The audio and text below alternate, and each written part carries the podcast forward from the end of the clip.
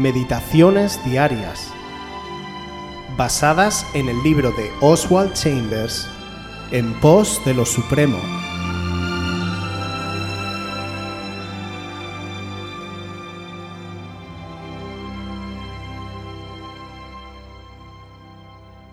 La vocación de la vida natural.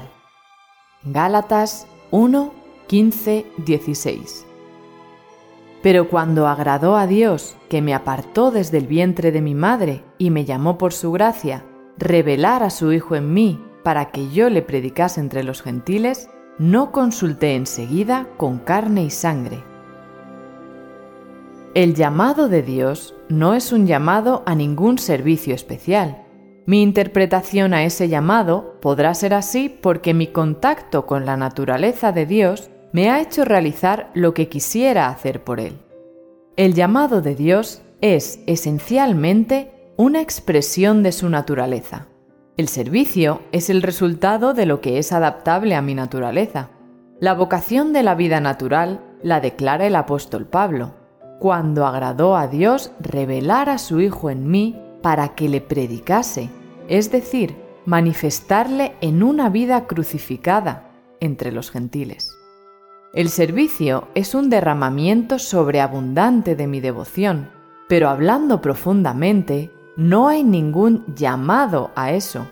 Es mi pequeña parte personal y el eco de mi identificación con la naturaleza de Dios. El servicio es la parte natural de mi vida. Dios me lleva a una relación con Él mismo por la cual comprendo su llamado. Luego, por mi propia cuenta, hago cosas nacidas de un puro amor hacia Él. El servir a Dios es el deliberado don de amor de una naturaleza que ha oído el llamado de Dios. El servicio es la expresión de aquello que se adapta a mi naturaleza. El llamado de Dios es la expresión de su naturaleza. Por consiguiente, cuando recibo su naturaleza y oigo su llamado, la voz de la naturaleza divina suena en ambas cosas y las dos obran juntamente. El Hijo de Dios se revela en mí y yo le sirvo en los caminos ordinarios de la vida por causa de mi devoción a Él. No debemos dejar de considerar la posición anterior del apóstol Pablo dentro de los planes de Dios. Solamente podremos comprender a Pablo cuando primero consideremos a Saulo. Sí, él fue fariseo, meticuloso en observar los mandatos ceremoniales de la ley. Sin embargo, en estas palabras a Timoteo, le vemos maravillado ante el Dios que le puso en el ministerio, a él que había sido blasfemo, perseguidor e injuriador, y considera que esto fue así porque la gracia de nuestro Señor fue más abundante. Cuando Pablo se denomina a sí mismo como el primero de los pecadores, no quiere decir que fue el peor de los pecadores, ni tampoco el primero en una larga fila de pecadores. Judas, los fariseos y los saduceos fueron sin lugar a dudas peores pecadores que él, pero la posición de Saulo, como el fogoso líder de la rebelión contra Cristo, lo acredita como el principal de los pecadores. Él fue el mayor enemigo de Dios en la tierra, si vemos el panorama completo, Dios había entregado a las impías naciones gentiles y había escogido una nación, la nación hebrea, como peculiarmente suya. Y ahora esta nación se rebela contra él. ¿Y quién fue el cabecilla de esta rebelión? El libro de Hechos nos da la respuesta con toda claridad.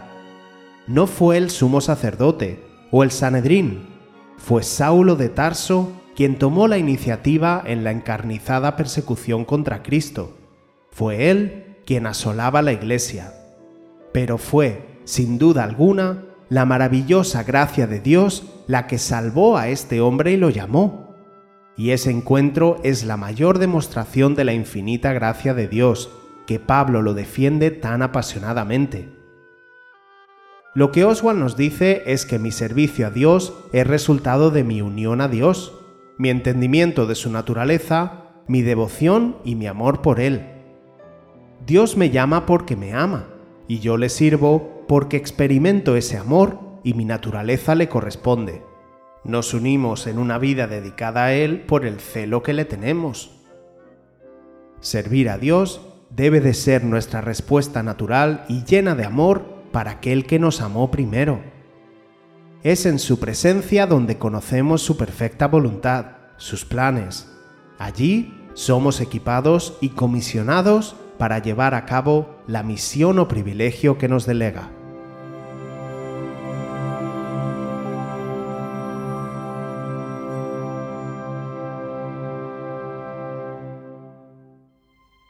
Si quieres volver a escuchar este devocional o cualquier otra de nuestras emisiones anteriores, puedes visitar nuestro canal de YouTube buscándonos como Aviva Voz FM. También puedes ponerte en contacto con nosotros a través de nuestra página web www.avivavoz.es o mandarnos un correo electrónico a la dirección contacta@avivavoz.es.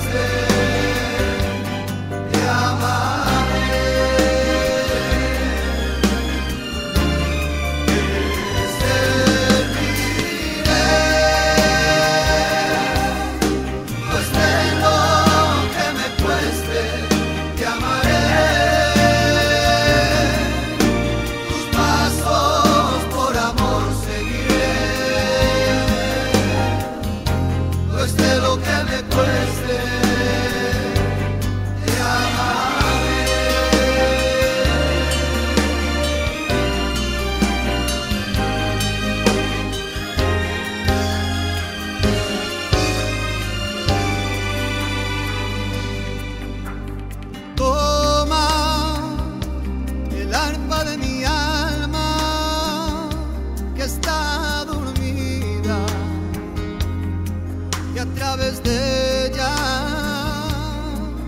Suene